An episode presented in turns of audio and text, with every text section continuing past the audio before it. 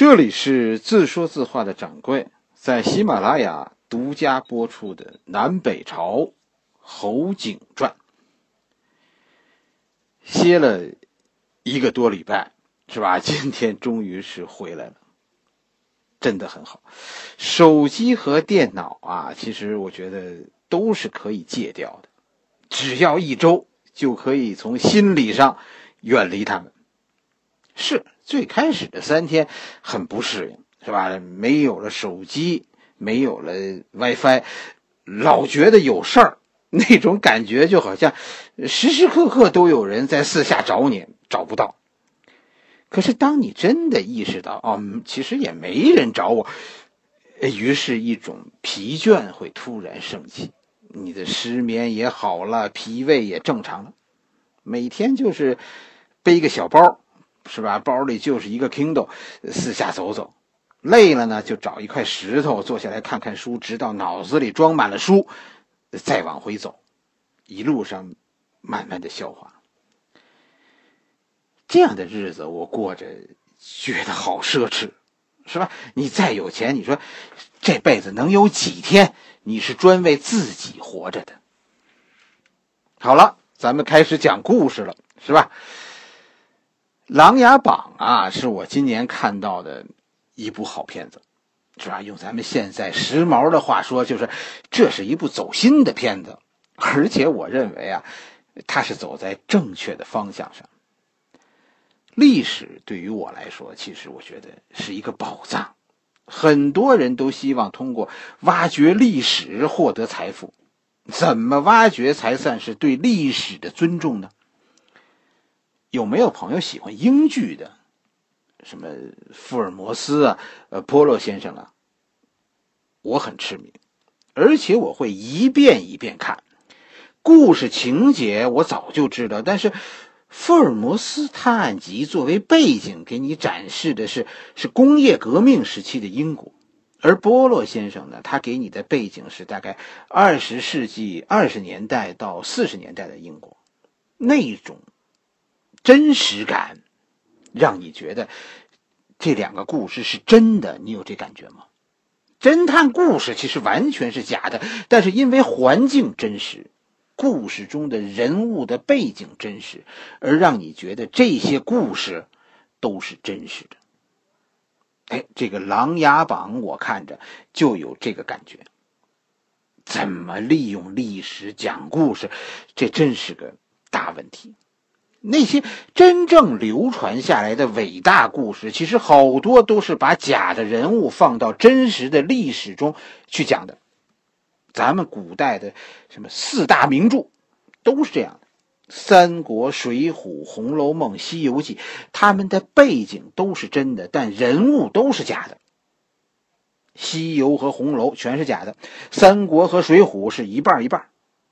其实外国的人也是这样的。你看莎士比亚讲的故事，人物都是假的，但背景是真的，你读着特别有趣，身临其境。你再想想《基督山伯爵》，是吧？你再想想《茶花女》，你再想想《悲惨世界》，这些都不是人物传记，但是他们对历史、对世界的描写，我告诉你，比传记还真实。三国很多人把它当史书看，《悲惨世界》也可以说是一部小人物的史诗。他们都是故事，但真实到远胜史书。就是这句话，虚构何尝不是一种记录历史的方式呢？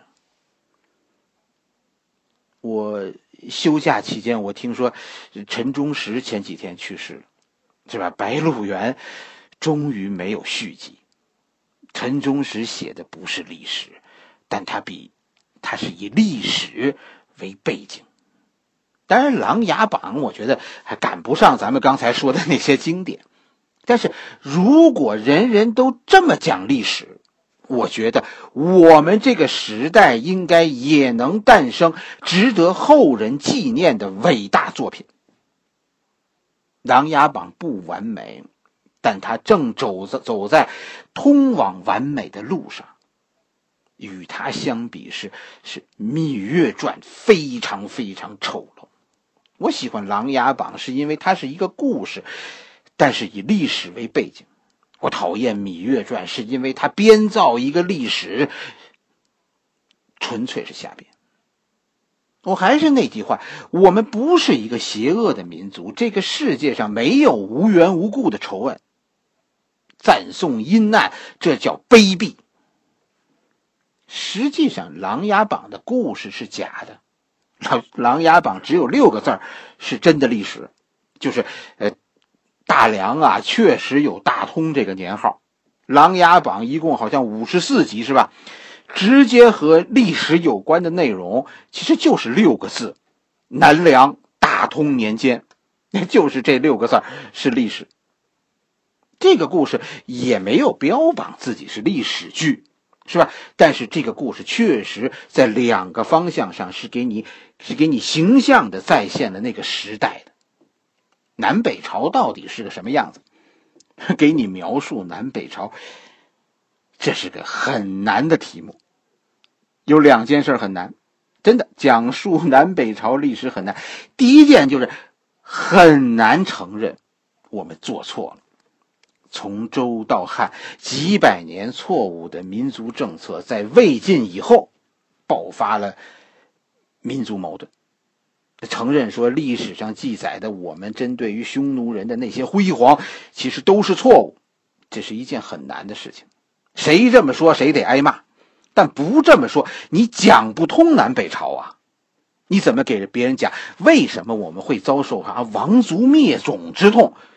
啊，我们给这个世界的如果全是正能量，我们为什么会遭到人家那样的反对？我们给予别人的全是恩惠。我们为什么人家为什么对我们要以怨报德呢？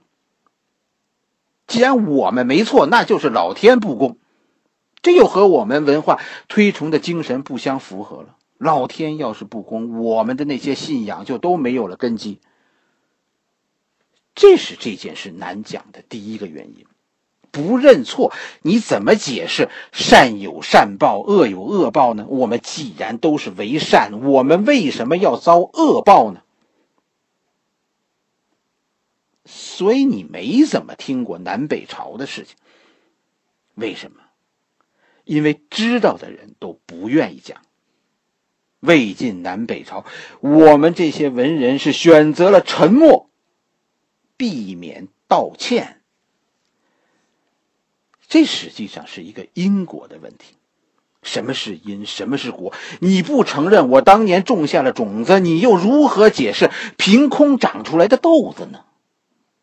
很有趣的是，这个电视剧啊，试图说清楚这个问题，不是用故事，而是用背景。《琅琊榜》这个电视剧其实就是一个以南北朝的背景中上演的基督山伯爵。就是因为背景不同，所以故事也是也不是一个味道，两个书结局也不一样，所表达的中心思想也完全不同。故事中，在《琅琊榜》这个故事中，一条主线是什么呢？就是赤焰军的灭亡。我问你一个有趣的问题：到底赤焰军被灭亡是因还是果？它是上一个故事的果。也是现在这个故事的原因。《琅琊榜》这个故事可以拍一部前传，这部前传就可以叫做叫做《华国复仇记》，是吧？华国遭到背信弃义的灭国，华国的子孙忍辱负重，最终报仇成功，成功的将将赤焰军歼灭。这是《琅琊榜》故事的前传，《琅琊榜》还可以拍一部后传。讲述陈国如何背信弃义，最后灭了梁国的这个故事，其实结构就应该是：当年的赤焰军遵从梁王的命令，以屠城的方式平灭了华国，然后呢，华国人以阴谋的方式 覆灭了赤焰军，赤焰军的后人以更加阴谋的方式报复了当年陷害赤焰军的人。电视剧《琅琊榜》这个故事讲的非常好。就好在，他给你讲出了这个故事的前半段那这个背景真的是个大课题。我们的那些民族仇恨，其实大体上哈都是这个样子的。民族矛盾，这是《琅琊榜》讲的非常好的一个故事。南北朝大体上就是这样一个环境。我们的祖先杀了人家的祖先，然后人家来报仇，我们再报复。中国从南北朝就走进了这样一个漩涡，施暴者的复仇。我觉得这个背景真的很好。讲南北朝，你先要讲理，关键是讲清楚这一切是怎么开始的。搞清楚这件事是怎么开始的，其实这没有任何意义。但如果能引出一个主题，就是这件事最后应该怎么结束呢？哎，那这两个事情结合起来就非常有意义了。这是一个因果，整个事件都变得与众不同。这就是《琅琊榜》的第二个背景。复仇，复仇最后成功了吗？我们期盼的每一个看《琅琊榜》的故事人，我觉得我看的时候，从从第一集我就开始期盼有一个大团圆的结局。最终，这个大天团圆的结局没有出现。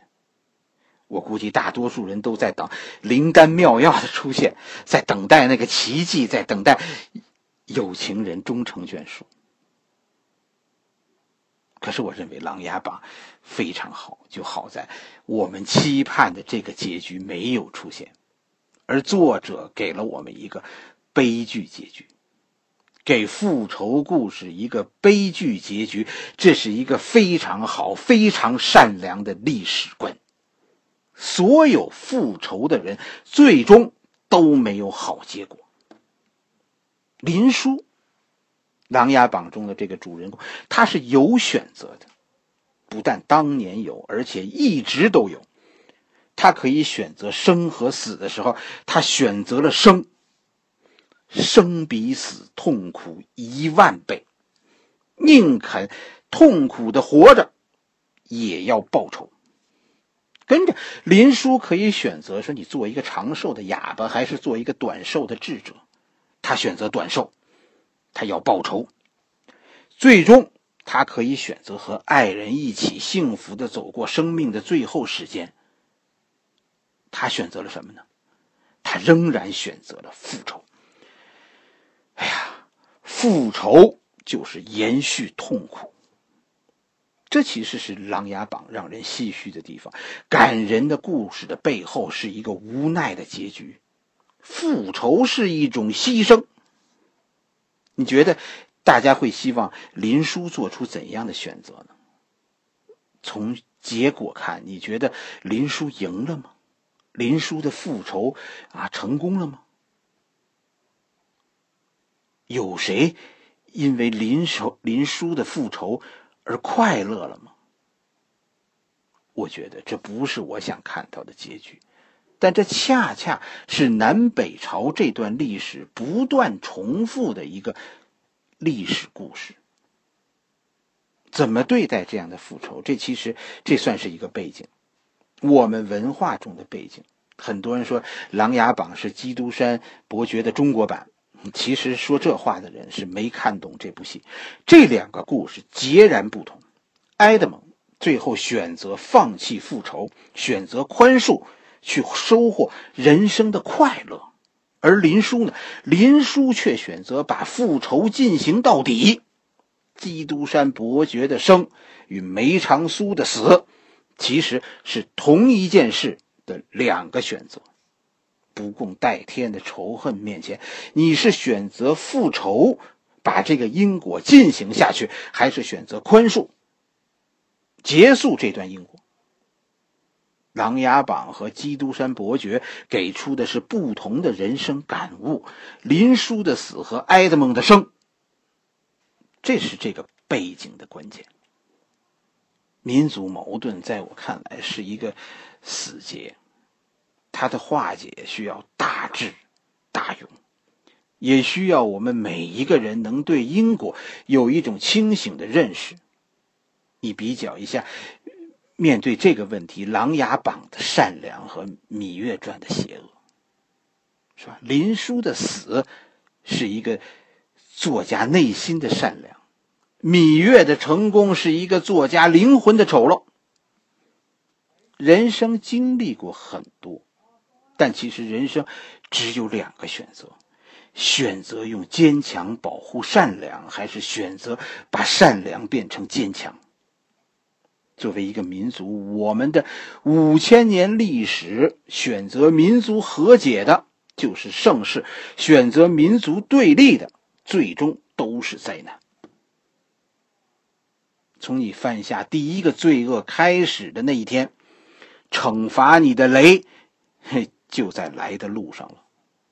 好了，从今天开始，我们开讲南北朝，给你讲历史上的《琅琊榜》。给你讲恐龙为什么灭亡，讲蜥蜴为什么生存。